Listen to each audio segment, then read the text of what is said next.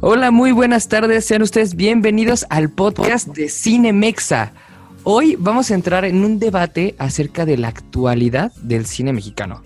Así es, mis amigos, mis compadres, quien nos esté escuchando, nuestros podcast escuchas. Y para eso, ¿qué creen? Tenemos unos acompañantes de lujo, pero de lujo. Se van a sacar de onda cuando escuchen quiénes son. De este lado, bueno, tiene que ser vía Zoom, vía este, de la sana distancia, ya saben, por la situación que estamos viviendo en el país y en el mundo. Y pues de este lado de la pantalla me acompañan mis amigos Naru Serra e Iván Blancas. Hola amigos, ¿cómo están? Iván.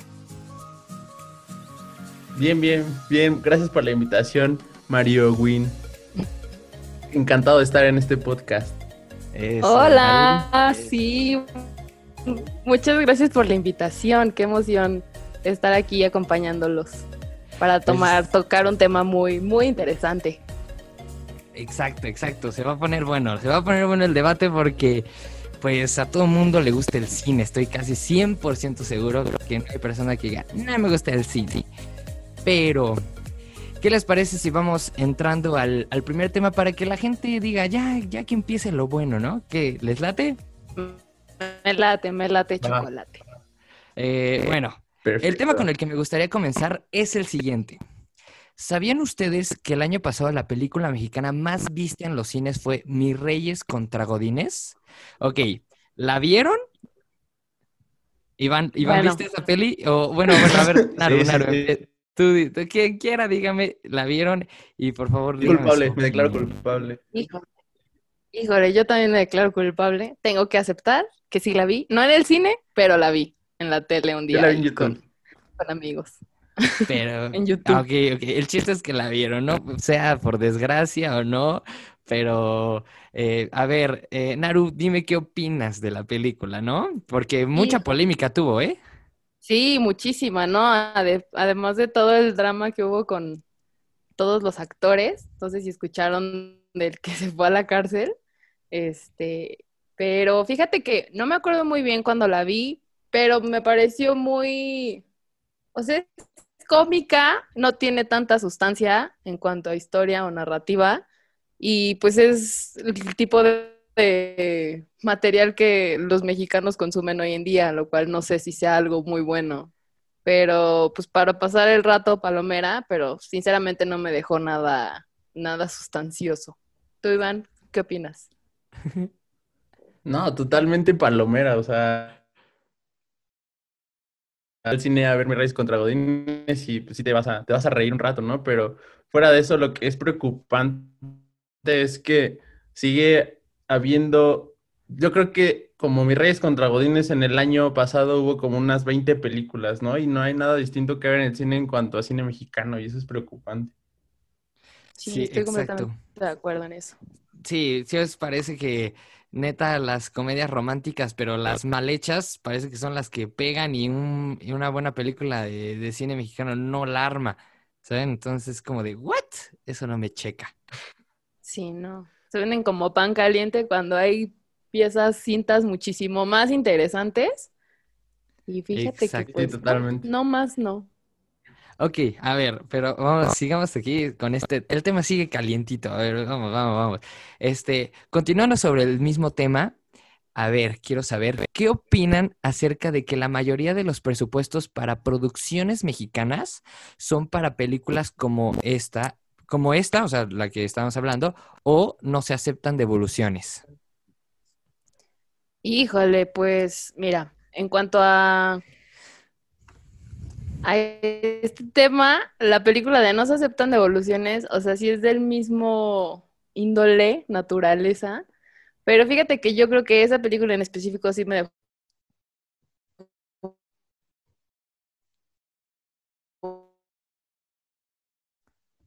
muchos de estos presupuestos podrían ser mucho más aprovechados en otras producciones un poco más serias, un poco más sustanciosas en cuanto al cine mexicano.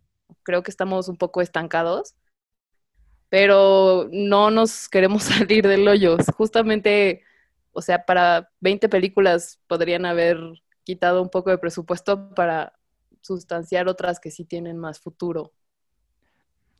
Estoy de acuerdo. Sí, o sea- Iván, ¿qué opinas? Totalmente, aunque yo, por ejemplo, eh, no sé tan devoluciones, a mí no me gustó nada, así odio esa película. Eh, creo que, que, por ejemplo, escuché que hasta Eugenio Derbez la quiso llevar a, a competir a los Oscars, ¿no? Y creo que le inscribió en Nadie lo pelo. Eh, Pero- Era sabía. desesperarse. Qué buen dato Sí, interesante. Es que la verdad es que es Derbez, o sea, Derbez va a vender aquí en Estados Unidos y por eso es tan vista esa película, porque es Derbez y es el humor mexicano que se viene manejando desde hace muchísimo, o sea, unos 10 años, no, 20 años para acá, creo que Derbez, eh, desde el Televisa y para acá, se, lo- todos lo conocen, ¿no? Y por eso también es tan fácil que consigan ese tipo de presupuestos y no le den como como entrada a otra, otro tipo de temáticas que no nada más a ir del cine a, como a divertirse, ¿no? Pero pues no sé, es mi opinión nada más personal. No, y estamos 100% de acuerdo. Yo la neta sí. No, aparte, No, ¿sabes yo qué? también. Aparte, estaba, estaba, re- estaba leyendo un artículo acerca de, de, de, de la era del- de, la época de oro del cine mexicano y te pones a leer y a reflexionar sobre cómo, cómo era esa época, ¿no? O sea, por ejemplo, ¿ustedes han, han visto alguna película de, de, del cine mexicano? Y pues no sé, como qué tipo de diferencia creían que había entre este, ese tipo de cine y el actual. Pues eh, yo, bueno, creo que por lo menos una película del, del cine de oro hemos visto, ¿no? Este, yo las había visto chiquito, o sea, honestamente, ahorita, ahorita con un poquito más de conocimiento, no he visto, este, alguna película del cine de oro, pero de las que tengo memoria, sí, y una fue Escuela para Vagabundos, de, este, y pues la neta, a pesar de que yo era morrillo, estaba chiquillo, la neta sí era como otro rollo. Y la neta, la neta, siento yo que aunque las producciones de ahorita sean otra onda y tengan más dinero, obviamente, siento que no se les comparan este a las películas, pues digamos viejitas, ¿no? Porque son viejitas, porque, porque siento que las hacen hasta como con más cariño, ¿sabes? O sea, las hacen con amor, las hacían con amor, con cariño, producción, este, acá al 100. Y las de ahorita ya solo las hacen por dinero, ¿no? ¿Qué opinas, Naru? No, sí, estoy completamente de acuerdo contigo. Yo también creo que hay una di- diferencia abismal entre las películas de la época de oro ahorita. Ahorita que mencionaba Iván, fíjate que haciendo memoria, me acuerdo mucho hace poco, no hace mucho, pero vi la película de Tizoc, Amor de, de Indio, este, Muy buena. con mi abuelo precisamente. Sí, de este Infante y María Félix.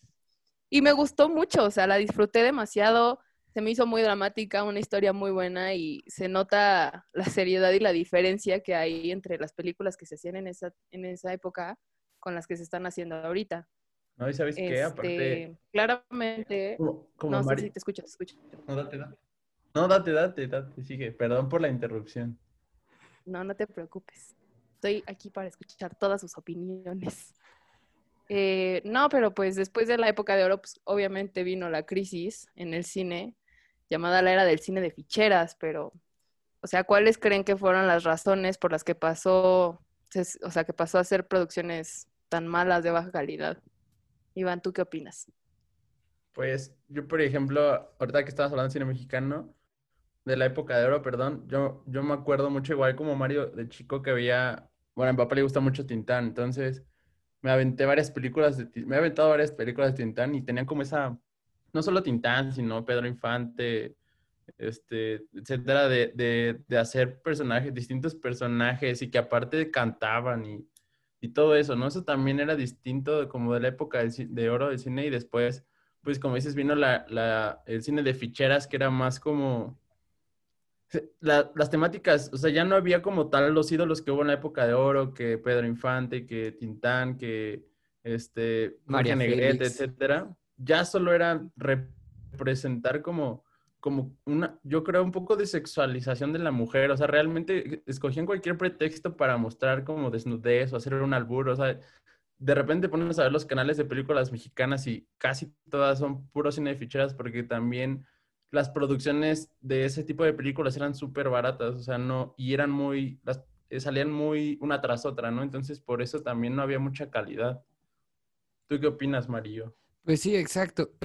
Este, perdón, perdón. Este, sí, o sea, estoy, siento yo casi, casi que parece que ahorita, hoy en día, estamos viviendo otra época de cine de, películas ficheras, ¿sabes? Este, porque ya, o sea, te juro como que se murió, hace la pasión y el amor de querer hacer buen cine. Y, y justo como dices, Iván, este, prefiere, prefieren sexualizar, por ejemplo, en, esos, en esas épocas a la mujer, porque, pues, eh, como dije anteriormente, este, el sexo vende, ¿no? Entonces así se queda con la cosa esa clavada en la cabeza, como de, no, es que en esta película si no pongo algo de sexo o a una mujer desnuda, no van a venir a ver la película. Entonces como de, bro, eh, no, o sea, vuelvo a lo mismo, tienen que hacerlas con cariño, con amor, hacer buen cine, no hacer por hacer, ¿no? No, sí, totalmente, o sea fue, fue una decadencia bastante importante. O sea, desde la época de oro terminó en el 1960 más o menos. Y Fichera se extendió hasta como por el 2000, un poquito antes como los 90 cuando empezó a salir esta parte de, del toro con Cronos, que eh, eh, producciones distintas, ¿no? Como Iñárritu. Y por ejemplo, o sea, a mí la que me marcó muchísimo de, de ese nuevo cine mexicano que empezó por ahí de, la, de los 90 fue la de Amores Perros como que fue un renacimiento ahí súper, súper importante para el cine mexicano porque fue reconocida a nivel mundial. Entonces, pues no sé, ustedes, yo supongo que la han visto porque pues es Amores Perros, digo, no creo que exista una persona en México que no haya visto Amores Perros. Entonces me gustaría que me dijeran, pues, no sé, ¿qué es lo que más les impactó de la película o por qué creen que es tan buena?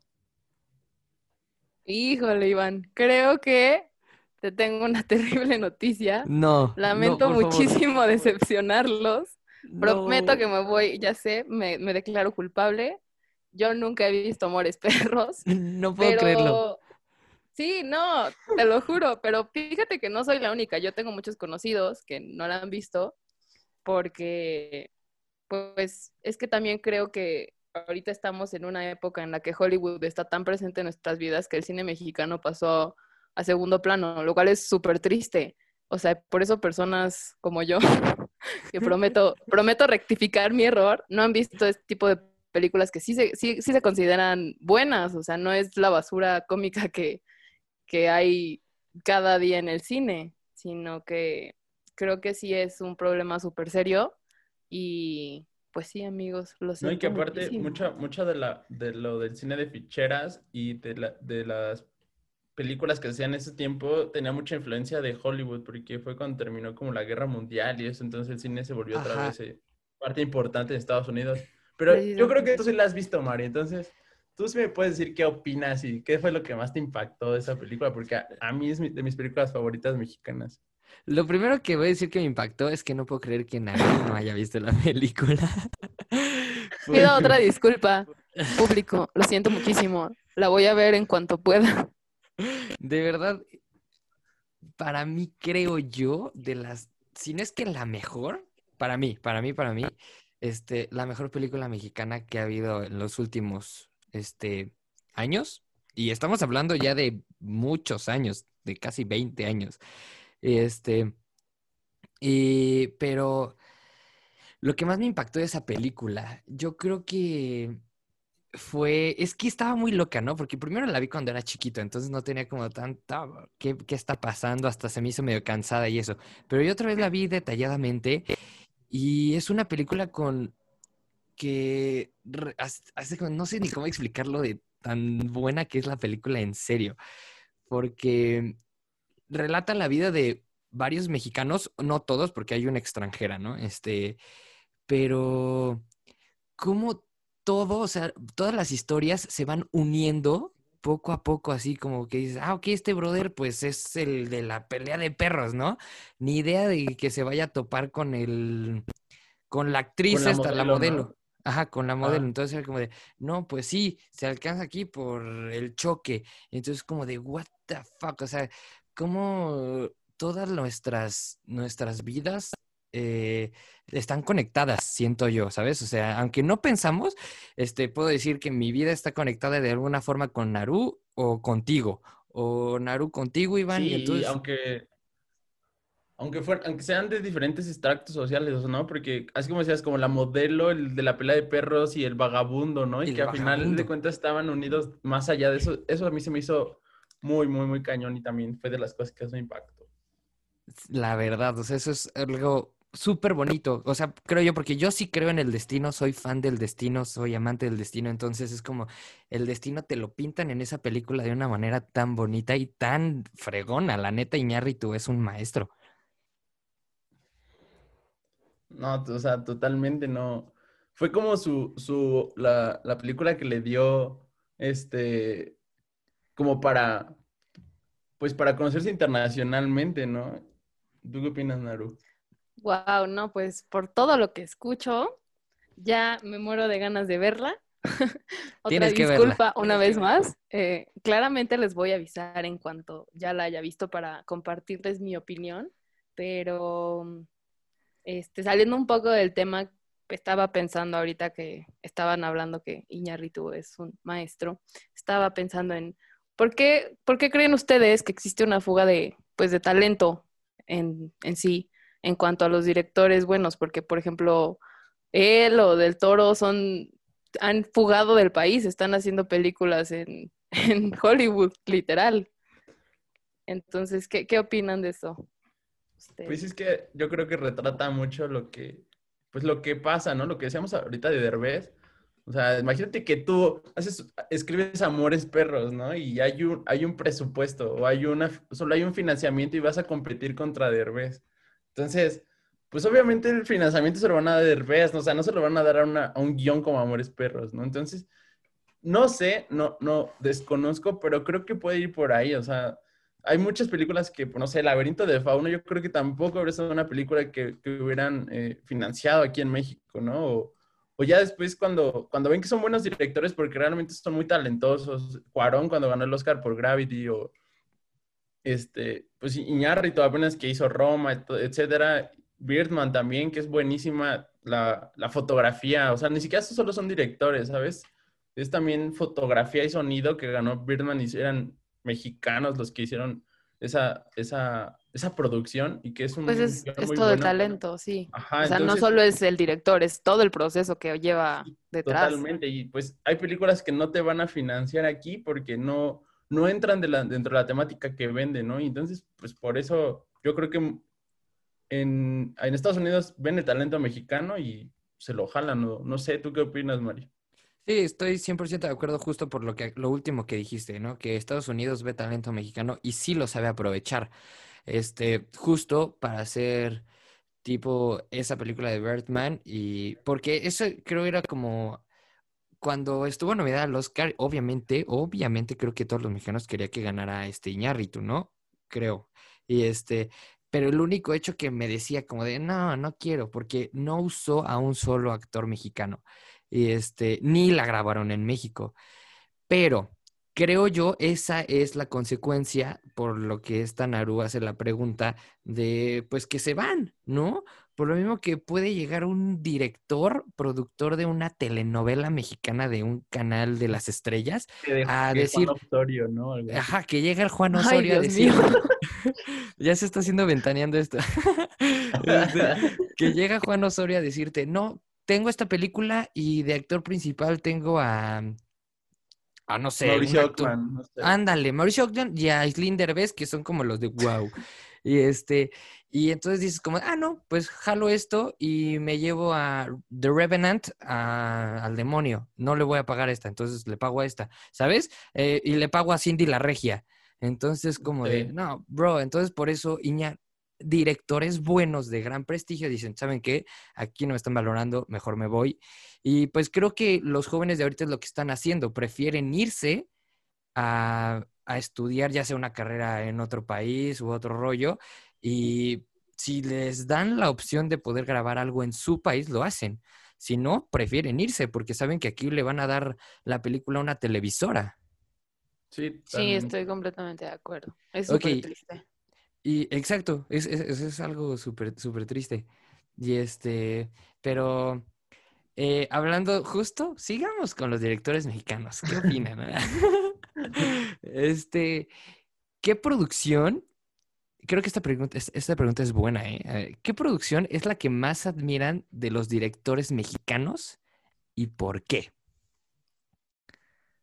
Pues yo, o sea, por ejemplo, Gravity no me gustó, pero está muy bien dirigida, o sea, es muy buena en ese sentido y la fotografía es buenísima, por eso es que es, por eso, por eso le dieron el, Oscar, ¿no? A Cuarón. Pero ya hablando como un poquito más allá de la fotografía o de lo visual, a mí me, me o sea, es Amores Perros, ¿sabes? Eh, Amores Perros y Birdman son las películas que más me han gustado como de directores mexicanos. Eh, pues, bueno, recientemente pues están saliendo más, ¿no? Pero de las que tengo ahorita en mente entre Birdman y Amores Perros, porque visualmente son buenísimas. Eh, Birdman, la música, amo la música de Birdman y, y Amores Perros, pues lo decíamos, el guion, la historia, cómo retrata distintos estratos sociales en una sola historia y los junta, está, eso me volvió la cabeza la primera vez que la vi y nunca se me va a olvidar esa película, por eso es tan buena. Pero no sé, ¿Tú qué opinas, Naruka? es la que más te gusta? O ya sabemos que Amores Perros no va a ser, ¿no? Bueno, otra pido otra disculpa. Pido, pediré disculpas infinitamente por este asunto, pero me encantaría contestarte, Mario, que alguna película o alguna producción, director mexicana, completamente mexicana, pero no, sinceramente creo que tienen un buen de razón en el hecho de por qué se van y personalmente a mí Guillermo del Toro se me hace un genio. La verdad es que me gusta mucho la forma en la que cuenta sus historias. No tanto de terror, pero me gusta mucho la fantasía que le incluye. Me gusta mucho la idea de que pueden existir otras realidades, otros mundos, otras criaturas. Eso que le encanta en las criaturas. Yo podría decirte que, no lo sé, me encanta mucho la película de Shape of Water. Me gustó mucho la música y la historia me pareció fantástica. Aparte que soy no cursi, pero es romanticona. Me gustó que le metiera ese tipo de elementos en un, en un ambiente tan bizarro. Como la bella y la bestia, ¿no? Algo así. La verdad es que Guillermo del Toro me gusta mucho y, y también me parece una excelente persona. Sé que aquí en México ha estado proporcionando becas y así. Sí, becas para personas que quieren estudiar cine. justo, como que tratando de salvar el talento, porque él está orgulloso de ser mexicano y tristemente pues se fue. pero sigue siendo mexicanos. Creo que todo tiene, todos tenemos un poquito de ese sentimiento de orgullo cada que alguno de ellos está en, recibiendo un premio, aunque no sea completamente la producción mexicana, pero sí, yo creo que Guillermo de Toro. Y ahorita apenas justamente hablando de los premios, les quería preguntar si ya vieron Ya no estoy aquí, o por qué creen, o sea, si ya la vieron, ¿por qué creen que fue escogida para representarnos como película extranjera en los Oscars? Pues una un muy buen film, creo. Este, medio locochona, ¿no? Este, muy, muy crazy en el aspecto de, pues, achis, no sabía que, es, que esa cultura estaba en mi país, ¿no? Fue como el primer, el primer llegue que me, que me dio. Pero yo creo que justo por eso, porque es un choque cultural impresionante. O sea, porque de verdad, de verdad, o sea, hasta pregúntale a un gringo si sabía que había una cultura mexicana así. Ahora pregúntale a un mexicano, o sea, por ejemplo, yo honestamente no sabía que existían los tercos, los tercos, este, en, en y México. Tú siendo mexicano, sí. Exacto, y yo siendo mexicano, ahora ve con un en español y pregúntale, oye, ¿sabes quiénes son los tercos? Sí, los que van, bailan cumbia y eso. Este, no, no van a saber, creo yo. Y, pero yo pienso que no sé si vaya a ganar, la verdad, no lo sé. Le deseo lo mejor porque a mí me, gustó mucho, pero creo yo que la nominaron a mejor este, película extranjera por el hecho cultural, ¿no? Y que tuvo mucho, mucha polémica en Monterrey porque los de los regios no querían que estuviera nominada porque pues ya ve cómo hay los regios, aparte justo en, en Monterrey, ¿no? Que hay o gente muy rica, pero exageradamente rica, o gente muy de San Pedro. Exacto. Y este, y, entonces, entonces justo por eso, porque desde ahí, desde Monterrey, no te tienes que ir hasta la Ciudad de México, porque en Monterrey dicen, no, es que a nosotros no nos representan los tercos. Y es como, bro, son mexicanos, es una cultura. Entonces yo creo que por la cultura debería de ganarlo todo, ¿no? Iván, ¿tú qué, ¿tú qué opinas? A ver, dame una opinión acá certera, sabrosa. No, pues fíjate que yo eh, cuando salió no la vi, la vi apenas, no tiene mucho, un par de semanas. Y a mí, eh, yo estuve, yo hubo un tiempo que estuve, estuve en Estados Unidos viviendo con una tía y como, como un mes, creo, algo así. Y pues eh, de ahí lo, lo, que ya no estoy aquí representa es como la inmigración, ¿no? Y mi tía, pues, o sea, mi tía es inmigrante. Yo, yo llegué así, pues, como persona normal, porque soy, tuve el privilegio de tener visa, pero, pero y en el mes que estuve allá con ella viviendo, a mí me pasó mucho lo que le pasaba a Ulises, ¿sabes? Como esta parte de nostalgia de, de, de irte, de que te separan de tus amigos y de tu, de tu familia y de etcétera, y no te encuentras allá, ¿sabes? Y de repente hay momentos en que Ulises se siente solo y aunque de repente se encuentra como que una amiga y, y etcétera, no, no logra conectarse, ¿no? Es lo único que lo conectaba como a, a tratar de sobrellevar la vida por el entorno social en el que estaba, era la música, o sea, la cumbia, ¿no? Y, y todo el tiempo se la pasaba pensando en la cumbia, en sus amigos y en lo que había dejado acá en México. Entonces... Una nostalgia, como dices. Sí, totalmente, nostalgia. Y para mí fue en esa parte, a mí yo conecté mucho con, con la película en ese sentido y, y como dice también, ¿no? Representa, pues yo tampoco sabía que existía una cultura de, que, se, que se llamaba eh, Colombia, ¿no? Que, que, son cumbias lentas y que bailaban así.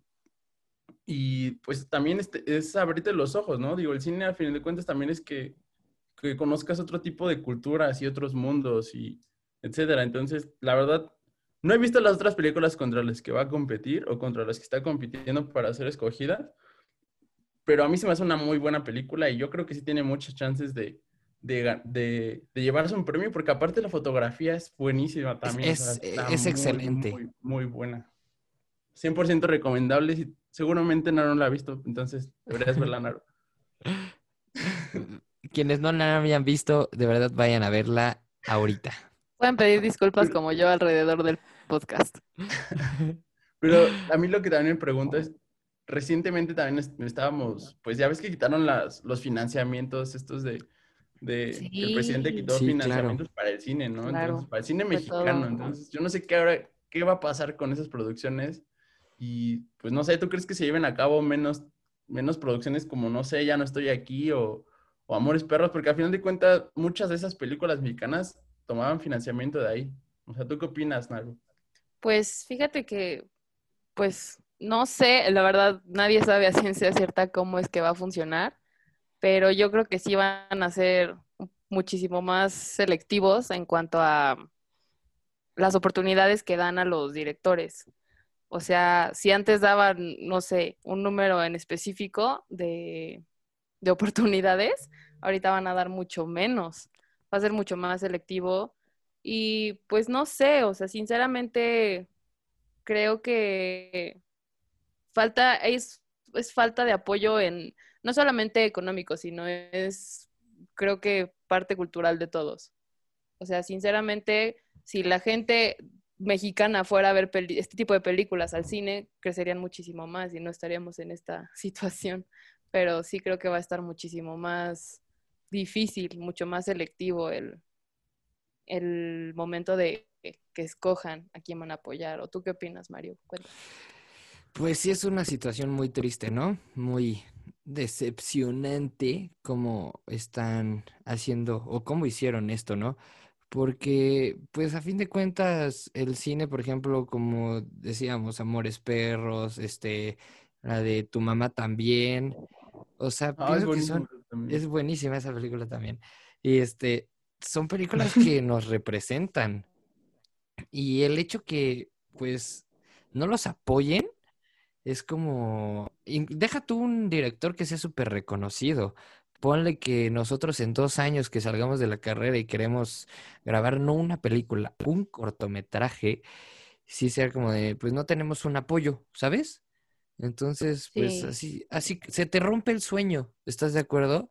Te este, rompen el corazón. Ajá, no fuera un futbolista, o sea, la neta, no fuera un futbolista porque si no te abren este media frontera y shalala, toma todo el dinero que quieras, perro, vete a triunfar a Europa. Este, pero este Eh, pero no sé, o sea, es algo como triste, lamentablemente. Estoy, la neta, estoy muy triste, decepcionado del país por ese aspecto, porque pues se va un, un apoyo muy grande para, para personas con un sueño así, ¿no? Pero ¿en, ¿en qué sentido creen que el cine mexicano debe mejorar? Ok, este, chance sí cambió un poco radical de tema, ¿no? Pero, pero cuéntenme no, pero va de la mano, va de la mano. Va de la mano, ¿no? Exacto. Entonces, este, pero, pues, usted, a ver, Naru, coméntame tú, ¿en qué, en qué sentido crees que el cine mexicano debe mejorar?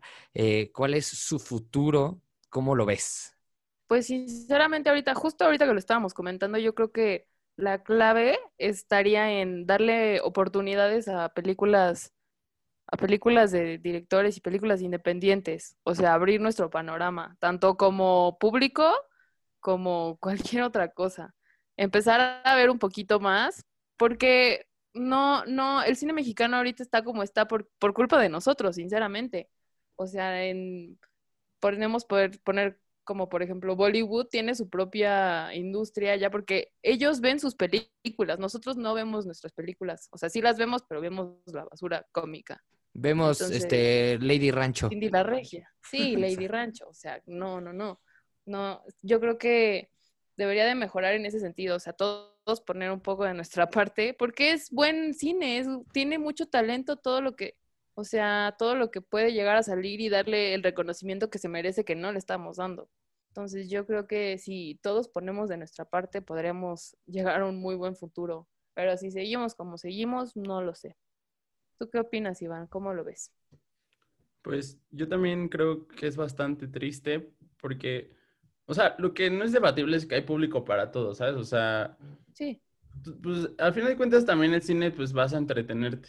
Y, y si un día, un domingo, Palomero está ahí, Mi Reyes contra Godines, pues no creo que nadie diga, ay, no, la voy a ver, voy a ver este, un documental de, de, no sé, una cultura que nadie conoce, yo qué sé, ¿no? Entonces, hay público para todo, pero yo creo que, que también eh, de parte, no de parte del espectador, sino de las personas que financian las películas, debería haber un equilibrio en ese sentido, porque, pues no sé, este año solo salió Yo no estoy aquí, fue, pa- o sea, es, es película de Netflix, ¿no? No, ni siquiera tiene como tanto apoyo eh, en cuanto a financiamiento mexicano. Sí, exacto. Y otra, otra película que era, que también salió este año, que es que apenas fue premiada en el, en el Festival de Guadalajara o de Morelia, no me acuerdo, es otra que se llama Sin Señas Particulares, Ujú. que habla también sobre una temática de, de migración y, y de que se pierden las personas tratando de migrar y también está muy chido, ¿no? Pero no se le da esa, esa parte de mercadotecnia ni de promoción ni nada. Entonces uno va al cine y, y pues la única, las únicas opciones que hay son las de siempre, ¿sabes? Entonces yo creo que ahí también sí es problema, es culpa de nosotros como, como espectadores, pero también es culpa de las productoras y de las de, de que siempre quieren vendernos lo mismo, ¿no? Y que quieren seguir vendiendo a final de cuentas porque saben que va a vender poner a Derbez, va a vender poner a Mauricio Bachman, a Aislinn Derbez, etcétera, etcétera, etcétera. Entonces, es, es, es triste y creo que deberíamos, debería ser empezar a mejorar por financiar producciones que den otro tipo de temáticas. Pero, pues quién sabe, ahora con, los, fin- con menos financiamiento, seguramente menos veremos películas de ese tipo. Sí, exacto. Si no las veíamos, ahora menos, ¿no? O sea, el chiste es, como, como igual comentó Naru, este, hay que ver nuestro cine, hay que apoyarlo, déjate apoyarlo, disfrutarlo porque de verdad es muy buen cine. No solamente enfocarnos en Hollywood y en las comedias románticas que nos regala Televisa, ¿no? Pero, pero pues ni hablar, ¿no? Hay que apoyar al cine mexicano siempre. Sí. Y este, Sí, pero, ¿no? ¿Están de acuerdo? ¿Están de acuerdo en eso? Hay que apoyarlo. estoy de acuerdo. de Totalmente, acuerdo. totalmente. Pero, pues bueno, mis queridísimos compañeros, estuvo buenísimo, de verdad me sigo picado. Es más, quiero ahorita seguir. Este, estuvo muy bueno, estuvo muy entretenido, muy divertido. Obviamente espero que a nuestros podcast escuchas les haya gustado. Eh, este debate llegó a su fin, por desgracia, lamentablemente. Pero quiero agradecerles, Naru, muchas gracias por acompañarnos. Sí, Mario, muchas gracias por la Iván, muchas gracias, gracias Iván. Gracias, gracias, Iván. Eso, eso, está bien. No, muchas gracias por la invitación, Mario. Fue un, fue un placer. Solo para la próxima invites personas que no hayan visto Amores Perros. Ay, que ¿eh? ya la voy a ver. La voy a ver, radio escuchas, podcast, escuchas, la voy a ver. Es Qué gran detalle. Naru tiene tarea.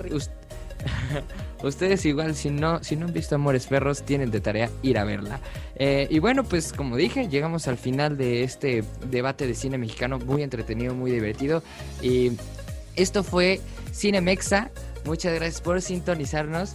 Eh, pues nos vemos para la próxima. Adiós muchachos, adiós a todos. Adiós. Bye.